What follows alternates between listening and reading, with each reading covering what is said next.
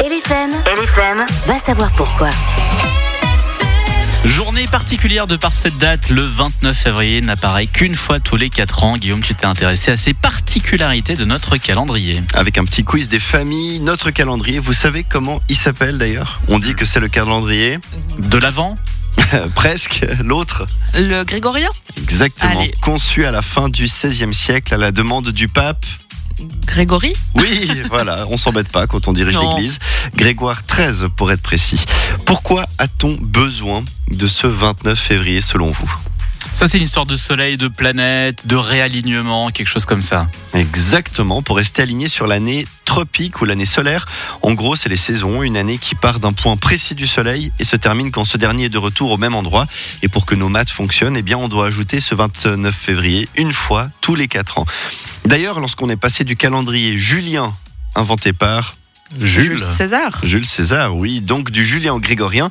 Petite anecdote pour que la transition se passe bien, des jours ont été perdus. On, 10 jours pour être précis, en 1582, il y a des personnes qui sont endormies le 4 octobre et qui se sont réveillées le 15 octobre. Ah oui, Voilà, on peut Ah se ouais, dire. on a coupé dans le tas quoi. Voilà, côté Ouais. positif, c'est qu'on va plus vite au salaire. C'est ça. Oui, Très pragmatique. De dix Il a jours. pensé. Ouais. Il y a un jour qui tombe jamais dans l'année, c'est le 30 février, mais pourtant il a existé, c'était en Suède en 1712. Pourquoi Petit indice, c'était lors du passage justement du calendrier julien au calendrier grégorien. Il y a eu un 30 février.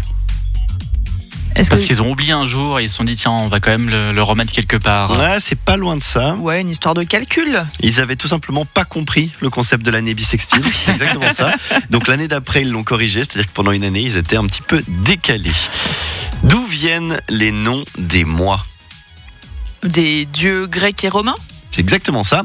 Donc, Je vais prendre deux mois, donc août, vu qu'Evan et moi sommes d'août, et on va prendre janvier pour toi, Julie.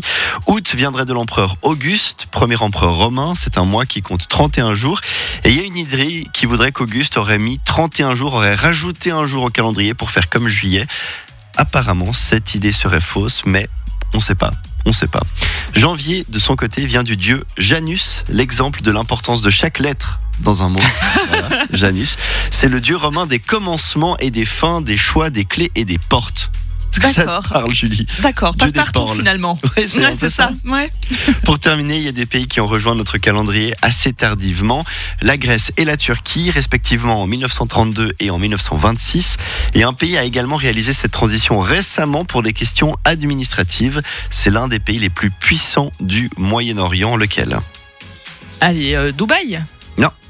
Les Émirats, non, bah non, c'est la même chose. Ouais, on Mais, n'est euh, pas loin. C'est l'Arabie par là-bas. Saoudite. Ah ouais. C'était il y a pas longtemps. C'était en 2016. Janvier, février, mars, avril, mai, juin, juillet, août, septembre. Après, il va dire octobre. Ah ouais. Ah. octobre, Novembre et décembre.